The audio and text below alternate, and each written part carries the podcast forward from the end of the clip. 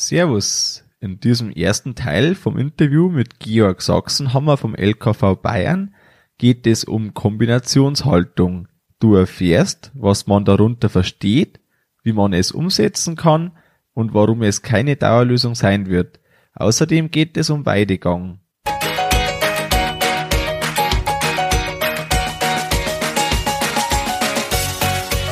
Herzlich willkommen beim Kuhstall Bau und Umbau Podcast. Hier bekommst du viele nützliche Ideen und Tipps für deinen optimalen Stall mit Blick auf das Wohl von Mensch und Tier. Schön, dass du da bist.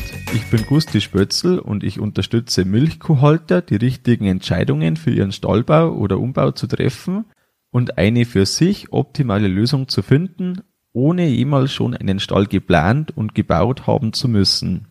Hallo in der heutigen Folge. Wie gewohnt gibt's zum Schluss Neuigkeiten von unserem Stallbau. Und jetzt geht's um ein sehr brisantes Thema im südlichen Deutschland. 20 Prozent der Betriebe in Baden-Württemberg und fast 50 Prozent der bayerischen Betriebe haben Kühe in Anbindehaltung ist ein sehr südliches Thema. Wenn dich als Nordlicht oder auch äh, Mitteldeutschland dich das Thema interessiert, bleib dran. Ansonsten stalt einfach beim nächsten Mal wieder ein. Von Molkereien steigt der Druck auf Betriebe mit ganzjähriger Anbindehaltung. Einzelne haben schon ein festes Datum und für alle gilt, dass eine Lösung gefunden werden muss. Ich selbst bin nicht glücklich über die Ausstiegstermine. Auf Dauer regelt sich das Thema eigentlich eh vor selbst, weil neue Ställe sind praktisch alle Laufställe und Anbindeställe sind meistens schon über 30 Jahre alt. Diese werden zunehmend immer weniger und somit ist es ja automatisch so, dass immer weniger Betriebe in äh, ihre Kühe in der Anbindehaltung halten und so finde ich das überhaupt nicht gut, dass man da irgendwie mit Fristen oder irgendwie mit politischen beziehungsweise ähm, marktmäßigen Druck, dass man da einfach das ausübt auf die Anbindehaltung. Aber das ist eine persönliche Meinung. Da darf natürlich jeder denken, wie er das für richtig hält. Um dir, wenn du eine Anbindehaltung hast, Möglichkeiten für eine Lösung aufzuzeigen, habe ich einen erfahrenen Berater ins Interview geholt. Das Interview ist in zwei Teile geteilt und in der nächsten Folge geht es dann um den Umbau auf den Laufstall. Falls dir der Dialekt äh, teilweise mal in die Folge etwas zu stark ist, gibt es auch noch eine verkürzte Form zum Nachlesen auf kuhstallbau.com 032. Und nun wünsche ich dir viel Spaß beim Interview. Mein heutiger Gast hat selbst den Umbau vom Anbindestall zum Laufstall hinter sich. Vor vier Jahren hat er eine Liegehalle als Kompoststall gebaut und im Altgebäude einen Melkstand untergebracht. Seit zehn Jahren ist es ein Weidebetrieb und als LKV-Haltungsberater kommt er auf viele Betriebe und ist schwerpunktmäßig zurzeit mit der Beratung zum Umbau für den Ausstieg aus der Anbindehaltung unterwegs. Nebenbei ist er sogar als DJ anzutreffen und ich freue mich auf das Gespräch. Willkommen, Georg Sachsenhammer. Servus benannt. Grüß Gott. Wie freut's, dass du heute dir Zeit nehmen kannst für das Interview und Thema Anbindehaltung ganz brisant. Ich habe es in der Einleitung vorher schon gesagt. Was muss denn ein Betrieb für sich klar machen, wohin er möchte? Also wohin er möchte, das ist eine ganz schwierige und weitreichende Thematik. Da geht's los in der Familie bei sozioökonomischen äh, Gründen oder, oder Grundlagen, dass man sagt, wie ist das mit der Familie? Wie bin ich zukünftig arbeitskräftemäßig aufgestellt im Betrieb? Wie schaut die Flächenversorgung, äh, der Pachtpreis in der, in der Gegend, in der Region aus? Wie schaut die äh, Größe der Landwirtschaft aus? Also es gibt ja Betriebe, ich habe Betriebe mit, mit drei Kühen, mit fünf Kühen zum Beispiel. Also da ist natürlich die Wirtschaftlichkeit da irgendwo ein Punkt. Dann muss jeder selber entscheiden, stärkt man dieses Abenteuer Kombinationshaltung mit entsprechendem Mehraufwand an Arbeit, äh, stärkt man das Abenteuer Laufstall, ähm, funktioniert das und wie ist das überhaupt am Betrieb dann umzusetzen. Dann gibt's ähm, Gründe hinsichtlich äh, Baut, äh, Bauschutz im Prinzip Baurecht, ähm, Nachbarn funktioniert das, äh, ist da Widerstand irgendwo da oder jetzt schon vorhanden, äh, samt äh, trotz Anbindehaltung, dass man sagt, wollen die überhaupt die Tierhaltung, äh, sind die einverstanden mit so äh, mit Erweiterungen, mit Umbauten. Also das ist eine Riesenpalette, die man sich da irgendwo in, äh, in Angriff nehmen muss.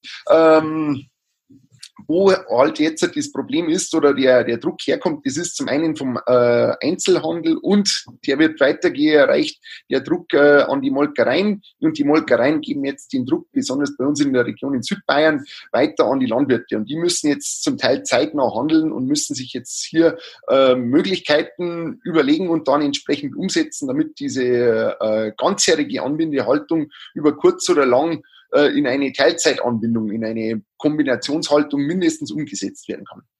Das heißt, am Anfang muss jetzt einfach der Betrieb entscheiden, wo möchte er hin. Also möchte er Nebenerwerb bleiben oder zum Nebenerwerbsbetrieb werden? Möchte er vom Nebenerwerb vielleicht auch in den Haupterwerbsbetrieb? Und meiner Meinung nach ganz wichtig, äh, soll es eine Übergangslösung für die nächsten fünf oder zehn Jahre sein oder sollte es dann eher für eine ganze Generation sein? Der, wo weiter Milch produzieren will, zehn Jahre und noch, also über 2030 äh, hinaus, der muss irgendwo schauen, dass er eine Laufstalllösung äh, irgendwo herbringt. Also anders, anders wird es uns wahrscheinlich äh, nicht funktionieren. Diese Kombinationshaltung, das ist eigentlich eine Übergangslösung. Wenn, ein, wenn jemand sagt, der Betrieb ja, hat jetzt noch zur Rente einige Jahre, fünf, sechs, sieben Jahre oder sowas, der kann aber jetzt nicht äh, heute schon, schon aufhören oder in den nächsten zwei, drei Jahren oder wir haben auch Betriebe, dass man sagt, die, die nächste Generation ist noch zu jung, die sind noch in der, in der Lehre, in der Berufsschule, in, in der Meisterschule und die sollen dann in ein paar Jahren irgendwann einmal den Betrieb übernehmen und dann den Stall bauen. Äh, dann braucht man eben eine entsprechende Übergangslösung. Wie äh, schauen die Möglichkeiten, die jetzt ein Betrieb hat? Jetzt äh, habe ich ähm, einen Anbindebetrieb mit, äh, sagen wir mal, irgendwo 40 Kühen von mir aus. Ähm, welche Möglichkeiten, je nach Ausgangssituation, gibt es denn überhaupt grundsätzlich für den? Du hast jetzt schon die Kombinationshaltung genannt, ähm, als eine Möglichkeit, die du uns sicher später noch ausführlich erläuterst, für die, die mit dem Begriff noch nicht so vertraut sind. Was gibt es noch für Möglichkeiten neben der Kombinationshaltung? Also man könnte jetzt versuchen, also 40 Kühe, das ist natürlich äh, eine ganze Menge, sage ich jetzt immer, gerade in der Anbindehaltung.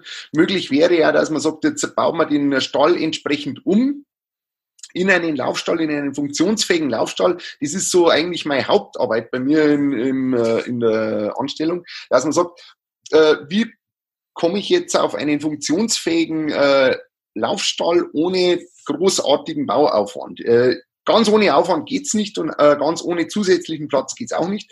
Aber ähm, es ist doch durchaus möglich, dass man sagt, da kommt man an eine günstigere Lösung als äh, bei einem Neubau. Gibt's noch eine andere Möglichkeit, wie man also andere Möglichkeiten angerissen, also sprich Neubau ist ist eine Möglichkeit. Dann eben diese ganzen äh, Geschichten mit der Kombinationshaltung. Ähm, ist natürlich sowas wie, wie Weidebetrieb, wäre natürlich zulässig, wäre gewünscht. Allerdings brauche ich auch die Flächen, die, die entsprechende Größe an Flächen. Also wenn man sagt, irgendwo so drei Kühe pro Hektar, wo man einigermaßen so, so ungefähr anzielen sollte, drei Kühe pro Hektar, das muss man erstmal zur Verfügung haben. Hofnah. Also nicht irgendwo das. am anderen Ende vom Dorf. Äh, die müssen wirklich Stalltür auf und dann muss die Fläche dort zur Verfügung stehen. Und da trifft es natürlich. Das wäre eine äh, Möglichkeit große Menge der Betriebe, die das nicht möglich haben. Äh, vielleicht da sind wir irgendwo beim Fünftel. Ja, okay. Ein Fünftel der Betriebe ist ungefähr Weidehaltung möglich. Ist das so ein Schnitt deiner Erfahrung? Von die Region, also regionweise äh, unterschiedlich, aber so 15 bis 20 Prozent ist das möglich ungefähr. Ja, also nur ein kleiner Anteil. Vielleicht gehen wir gleich, Anteil. vielleicht gehen wir gleich als erstes mal äh, intensiver auf die Kombinationshaltung ein möchtest du uns jetzt einfach mal schlau machen, was versteht man unter der Kombinationshaltung? Also das heißt, Kombinationshaltung, die, der, die Kombination kommt daher, dass die Kuh eine gewisse Zeit angebunden ist, also wie, wie jetzt im Anbindestall, und dafür aber eine gewisse Zeit dann äh, Bewegung bekommt. Und das ist jetzt definiert worden vom, ähm, muss ich kurz spicken, vom, äh, vom Milchbayern-Punkt äh, Milchpunkt Bayern, vom VMB, vom Bayerischen Bauernverband, dann war die LFL beteiligt, wir waren ein bisschen beteiligt, dann ähm, eine ganze Reihe praktizierende Landwirte waren beteiligt und da hat man jetzt versucht, dass man jetzt ein Konzept erstellt, also jetzt bayernweit, äh, das man dem Einzelhandel vorlegen kann und sagen kann, das ist unser Konzept, das würden wir jetzt umsetzen in Richtung äh, Tierwohl, in Richtung äh, Ausweg aus der Anbindehaltung. Äh, Hintergrundgedanke war der, dass nicht der Einzelhandel dann irgendwann sagt, wir nehmen keine Produkte, keine Rohstoffe mehr aus der ganzjährigen Anbindehaltung, dass man denen ja ein bisschen äh, vorweg äh, ein bisschen was vorlegen kann. Und das würde dann so ausschauen, das ist relativ schwammig äh, formuliert, ist aber auch dieser Vorteil, dass man sagt, man hat da jede Möglichkeit. Also es gibt hier zwei Möglichkeiten. Entweder, dass man sagt, jetzt 120 Tage Bewegung, wie das ausschaut, das ist relativ egal. Ob jetzt die Kühe 120 Tage, das heißt vier Monate auf die Weide gehen, wenn es möglich ist, ähm, oder ob die jetzt jeden dritten Tag in einen äh, fest, äh, festen Auslauf kommen, im Freien zum Beispiel, oder es muss ja nicht mal im Freien sein, es kann ja auch in irgendeiner einer Holztenne, in einer äh, Halle sein. Das ist ja relativ egal. Hauptsache, die Tiere können sich da in dieser Zeit einfach frei bewegen. Also 120 Tage wäre da das Ziel. Und man könnte das auch irgendwie mit dem Trockenstierbereich kombinieren. Und dann gibt es auch die Möglichkeit, da wo jetzt ein Betrieb äh, Probleme hat, einfach der, wo keine ähm, in, in, der Umsetzung Probleme hat. Also man sagt jetzt äh, keine Weidemöglichkeit, äh, kein ähm, Laufhof, das ist äh, schwierig möglich. Bei dem der könnte dann noch die zweite Möglichkeit anwenden und zwar mit nur 90 Tagen Bewegung, das heißt die Trockensteher mit 60 Tagen und dann zusätzlich nochmal 30 Tage Bewegung wäre eine Möglichkeit, zum Beispiel in einer Strohbox, das würde sich für kleinere Betriebe vor allem anbieten.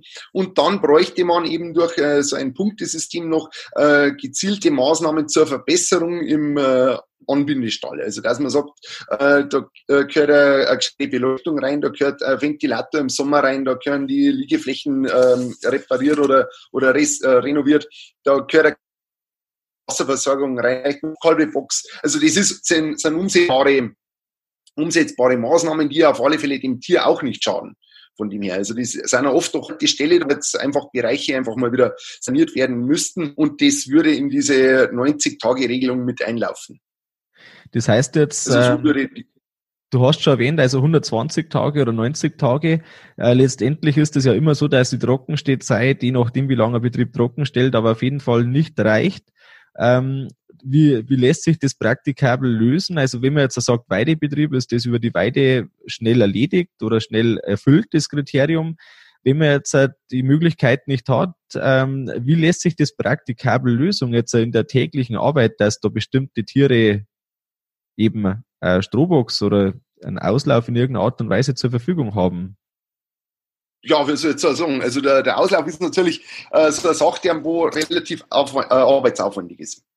Das Problem ist, ich muss das irgendwo sauber halten, ich muss die, die Tiere rauslassen und ich muss anschließend dann wieder möglichst stressfrei und unfallfrei wieder einfangen. Also der Auslauf ist immer so, wenn es nicht sein muss, also mir wären die anderen Lösungen immer, immer ein bisschen lieber. Äh, was bei der 90-Tage-Regelung möglich wäre, dass ich sage, ich habe vielleicht eine Altmelker-Box auf Strom meinetwegen, es ist so ein bisschen so ein vorgeschalteter Trockenstehbereich, in der ich auch melken kann. Also die legen wir Vakuumleitung in, den, in diesem Bereich ans Fressgitter meinetwegen. Melkt da meinetwegen mit, mit einem äh, Eimermelkzeug die Milch für die Kälber, verfüttert das dann gleich. Also die Milch wird dann nicht mehr abgeliefert, sind oft auch mal, äh, ist auch der, der Zellgehalt in die, in die, bei diesen äh, Tiergruppen etwas erhöht, Inhaltsstoffe etwas erhöht dass man sagt, ich habe da die Kälbermilch vom, äh, von den Altmelkern.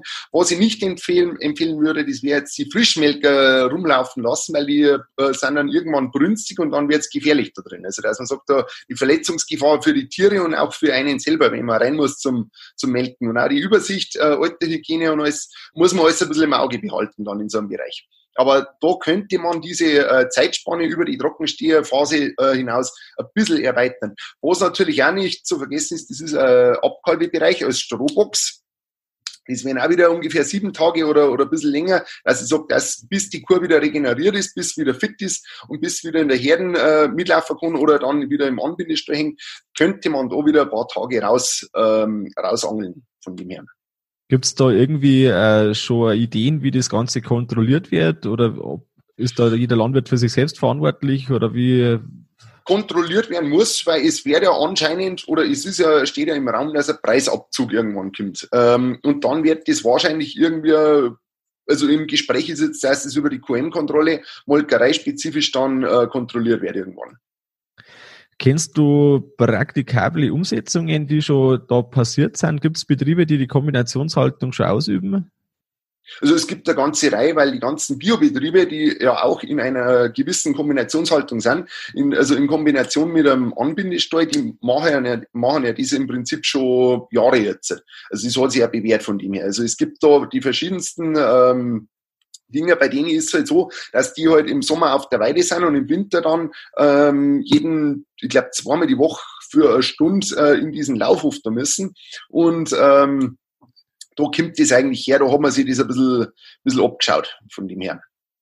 Und das funktioniert aber. Und ähm, das ist auch gar nicht mehr so der große Stress dann für die vier. Natürlich, wenn die das erste Mal rauskommen, ist das immer, immer eine, wahnsinnige Aufregung. Aber je regelmäßiger das ein Laufhof oder so eine Bewegungsmöglichkeit da aufgesucht wird, umso weniger Stress ist das. Und die kriegen irgendwann einmal nach einer gewissen Zeit, ist das so eingespürt, die gehen, ähm, gehen da ganz von allein ganz stressfrei raus.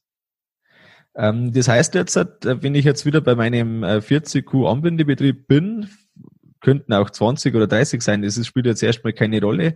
Ähm, da ist schon die Voraussetzung ja mindestens, dass in der Nähe vom Anbindestall irgendwie eine Möglichkeit ist, in Form einer Halle, in Form einer Antenne irgendwie, muss eine Möglichkeit ja da sein, die Kühe dort, also einen Platz zu schaffen, der bis jetzt noch nicht da war. Das ist ja die mindeste Voraussetzung, die ja trotzdem erfüllt werden muss. Ist das, oder? So, ganz klar, Platz brauchen wir.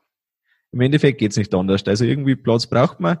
Und sobald ja. ich den äh, bisschen zusätzlichen Platz, von was reden wir da, wenn man jetzt sagt, ähm, die Trockensteher und äh, die, ja, sagen wir mal 120 Tage, also sprich ein Drittel der Kühe, da bei 30 wären es 10 Kühe, irgendwo so beim 40 Kuhbetrieb vielleicht 12, 13, 14 Kühe. Die Größenordnung muss man dann zumindest unterbringen. Das ja. setzt ja das voraus. Das setzt das voraus. Genau, aber dann, ähm, wie schaut's da, wie steht's da um die Wirtschaftlichkeit letztendlich? Ähm, schwierig zu sagen, aber sobald es einen Milchgeldabzug gibt, unvermeidbar. Unvermeidbar, dann haben wir die Wirtschaftlichkeit irgendwo. Und das, das heißt, man kommt einfach nicht drum rum. Also wir kommen nicht drum rum. Da kann sich der Betrieb wenden und drehen, wie er will. Das äh, wird mindestens sein, was er erfüllen darf, muss, wie auch immer dann. Kommen genau. wir ähm, zu der Möglichkeit mit der Weidehaltung. Du bist selbst Weidehaltungsbetrieb. Mhm. Jetzt fällt mir noch, bevor wir die Weidehaltung sprechen, noch ein Thema. Wie langfristig siehst du die Kombinationshaltung? Also sprich, ähm, kommt der LEH deiner Meinung nach in drei Jahren und sagt, ja, jetzt ist das schön und gut, aber die haben ja immer noch angebunden, drei Viertel vom Jahr. Äh, wie schaut's aus? Wie ist deine Einschätzung noch zu dem Thema? Wie langfristig? Also das ist ein ganz wichtiger Punkt. Also diese Kombinationshaltung äh, sehe ich nur als Übergangslösung. Das Konzept ist eigentlich, ja, wann war das? 2018, 2019 ist das äh, so entstanden. Da war eigentlich der Grundgedanke, dass ab 2030 unabhängig von Molkereien äh, praktisch dieses Konzept dann umgesetzt wird, bei alle Anbindebetriebe in Bayern. Äh, allerdings haben jetzt äh, einige Molkereien gemerkt, aha, da könnte man uns ein bisschen einen Marketingvorteil oder das ein bisschen ausnutzen und wir preschen da ein bisschen nach vorn. Und äh, jetzt haben wir da zum Teil Umsetzungszeiten, Umsetzungsfristen, die jetzt in zwei, drei Jahren dann schon äh, anstehen. Das heißt also, in zwei bis drei Jahren braucht, muss diese Kombinationshaltung von Seiten der Molkerei bei den Betrieben umgesetzt sei. Ansonsten gibt es einen Preisabzug bis hin zur Liefersperre, bis hin zum Ausschluss vom, von der Milchlieferung. Also da, das ist ja in die Milchlieferverträge zum Teil schon verankert, dass wenn das der Markt verlangt, dass äh, die Milch dann entsprechend dann immer abgeholt wird. Und das äh, hat jetzt wahnsinnig Fahrt aufgenommen und äh, erhöht natürlich den Druck jetzt auf die Betriebe nochmal äh, noch mal stärker. Und die Betriebe stehen jetzt vor, die, äh, vor den äh, Fragen, ja, was machen wir jetzt? Was machen wir jetzt auf diese kurze Zeit? Wir müssen uns jetzt äh, unseren Betrieb neu ausrichten. Ähm, was wollen wir da? Ich habe ganz viele Betriebe, die wo sagen, äh, dann suchen wir uns was anderes Alternativen einfach zur Milchviehhaltung, einfach Jungviehaufzucht. Das wäre immer interessanter, dass man sagt, jetzt in Richtung ähm, Tiere aufnehmen, ab, abgesetzten Kalb, sage ich jetzt immer, und bevor es abkalben, dann äh, werden sie wieder abgeholt. Ich mache meinetwegen ein bisschen Weidehaltung, das entzerrt dem abgebenden Betrieb dann ein bisschen in der Düngebilanz ist äh, hat für ihn ein bisschen äh, ein Vorteil. Äh, er bleibt bei seiner Zucht, der hat ähm, weniger Arbeit, weniger Kontrollarbeit und das kann man, das ist für, für viele Betriebe eine ganz eine gute Alternative, wo ist zwar nicht mehr die, der große Gewinn dann wie bei der Milch, aber ähm, weniger Arbeit und äh, das äh, Düngeproblem wäre durch das ein bisschen entzerrt und, und gelöst dann für größere Betriebe.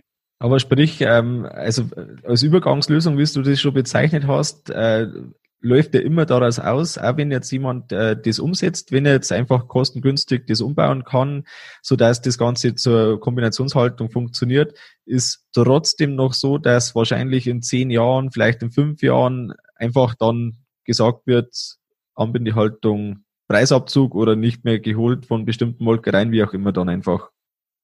Genau, also man kann überhaupt nicht sagen, wie, das, wie sich das weiterentwickelt aber das ist als Übergangslösung zu sehen. Und es darf auch da nicht so viel, also die Kosten dürfen auch nicht so hoch sein für die Umsetzung von der Kombinationshaltung, weil äh, das, man muss damit rechnen, dass das über kurz oder lang irgendwann einmal ähm, dann nicht mehr gültig ist. Das ist, glaube ich, ganz, äh, ganz wichtig für die Hörer zu mitnehmen, dass einfach das eine Übergangslösung ist, die wirklich zwar eben eine Zeit bringen kann, aber zum Schluss doch noch irgendeine Lösung dann in der Ferne da sein sollte oder muss.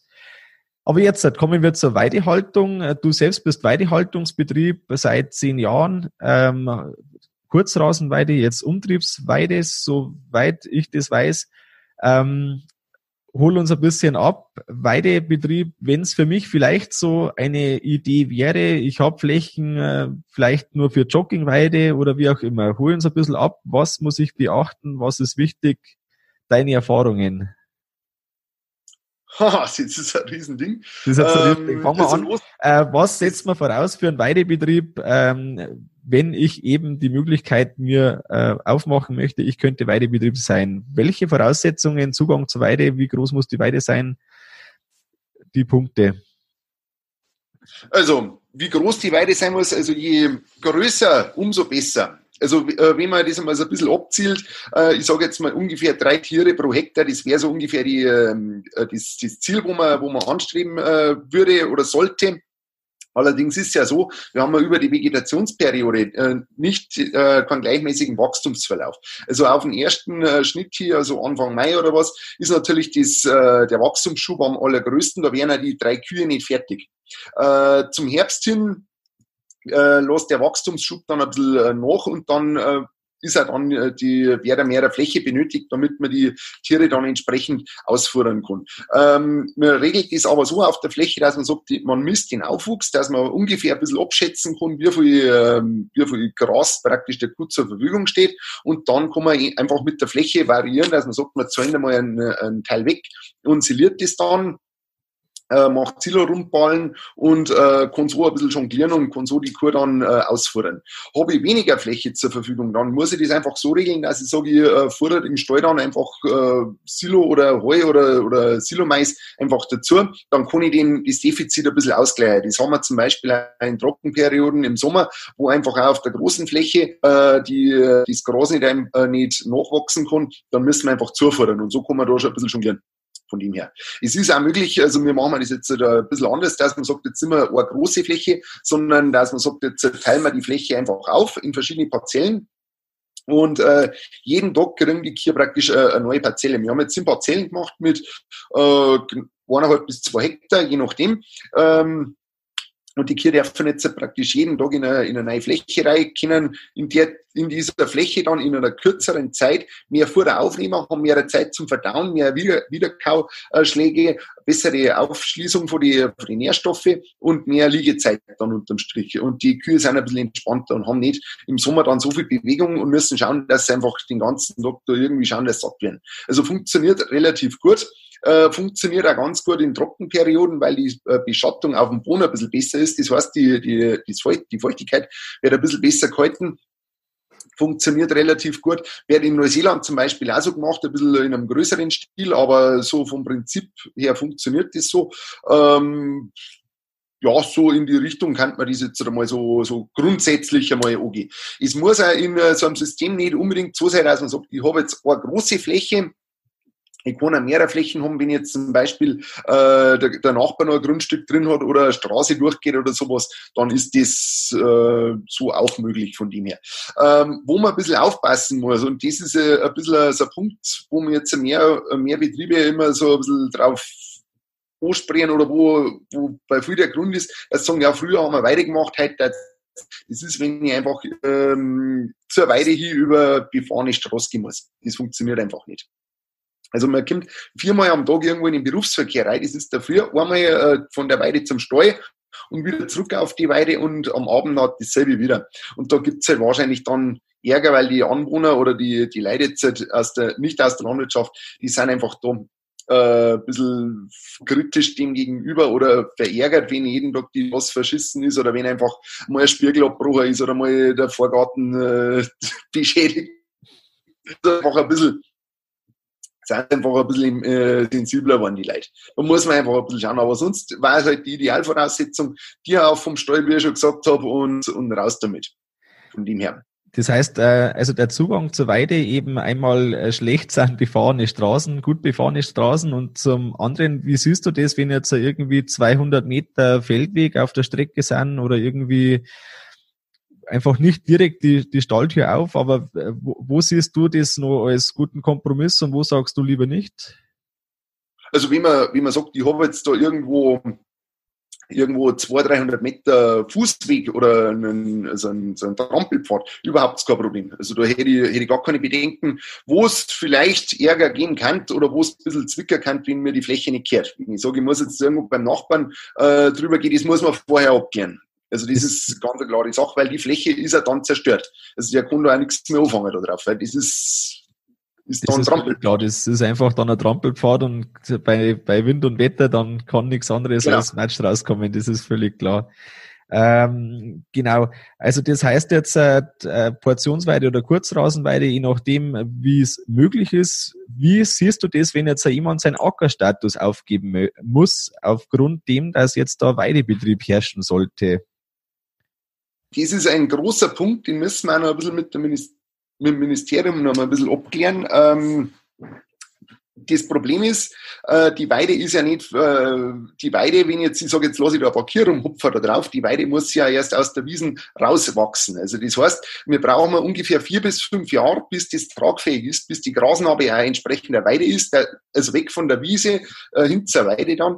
Und dann äh, soll ich jetzt mit dem Flug kommen oder mit dem Grupper kommen und soll das ganze Ding wieder umreißen. Das heißt, in der Phase, ich hab, muss anschließend die Weide wieder einsehen, weil ich habe ja dann die, die Fläche, muss ich wieder weiter nutzen. Ähm, ich brauche das teure Saatgut, das heißt, ich brauche ja da drittbeständige äh, Weide- oder Pflanzenkomponenten da drin. Ich brauche, äh, bis ich die Drittstabilität wieder herbringe. Also das ist ein Riesenproblem und zugleich habe ich dann nur eine, eine riesen Ausgasung von CO2, das im Boden gespeichert ist. Also ich fange da wieder bei Null an, ergibt für mich überhaupt keinen Sinn. Ähm, wenn ich das langfristig vorhabe, dann könnte ich vielleicht sagen, gut, dann äh, lasse ich den, äh, den äh, Ackerstatus einfach sausen. Allerdings, wenn ich in einem Pacht Pachtverhältnis bin, wo halt der Verpächter auch den äh, Pachtpreis praktisch für Ackerfläche und nicht dann irgendwann einmal für eine Wiese. Also das ist äh, ein ganz kritischer Punkt. Ähm, zuständig dafür ist die untere Naturschutzbehörde. Soweit bin ich schon in die Recherchen. Ähm, vom EU-Recht wäre das im Prinzip egal, wie, wann man umbricht. Also das ist da nicht geregelt. Die untere Naturschutzbehörde äh, ist da der, der Ansprechpartner oder der ausschlaggebende Punkt. Ja, auf jeden Fall eine wichtige äh, Sache und ähm, ich habe es schon öfters gehört, da wo eben das äh, noch ein großer Punkt war, äh, soll ich jetzt den Ackerstatus aufgeben für die Weide? Meine Meinung ist das, wenn es jetzt äh, dem Betriebskonzept einfach dienlich ist. Das heißt, wenn ich über vielleicht zehn Jahre, 20 Jahre hinweg die Hoffnung habe oder das, ähm, den, den Stand habe, dass es wirklich was werden könnte, dann hat meiner Meinung nach der Ackerstatus keinen so hohen Wert, als dass man den unbedingt auf Zwang behalten muss und deshalb das System nicht umsetzt. Also meine Meinung ist das, wenn das System passt, wenn ich der Meinung bin, das passt zu mir, ich habe vielleicht irgendwo ein Praktikum gemacht oder habe das irgendwo mal mitbekommen, wie das äh, als Weidebetrieb ist, ähm, dann ist das durchaus denkbar. Und äh, kostentechnisch ist das natürlich durchaus interessant, wenn man eben die äh, Kosten für die Futterwerbung, für die Silagelagerung oder Heutrocknung, je nachdem, wie man da eben äh, sich ausrichtet, wenn man das alles nicht hat, dann ist ja das wirtschaftlich gesehen durchaus interessant. Das war der erste Teil vom Interview. Ich hoffe, du hast viel mitnehmen können. Ich habe dir hoffentlich nicht zu viel versprochen. Beim nächsten Mal kommt der zweite Teil, dann eben mit dem Schwerpunkt Umbau auf einen Laufstall, wenn man eben von Anbindehaltung kommt. Ich empfehle dir, abonniere diesen Podcast auf deinem Handy, sodass die nächste Folge automatisch in deine App kommt.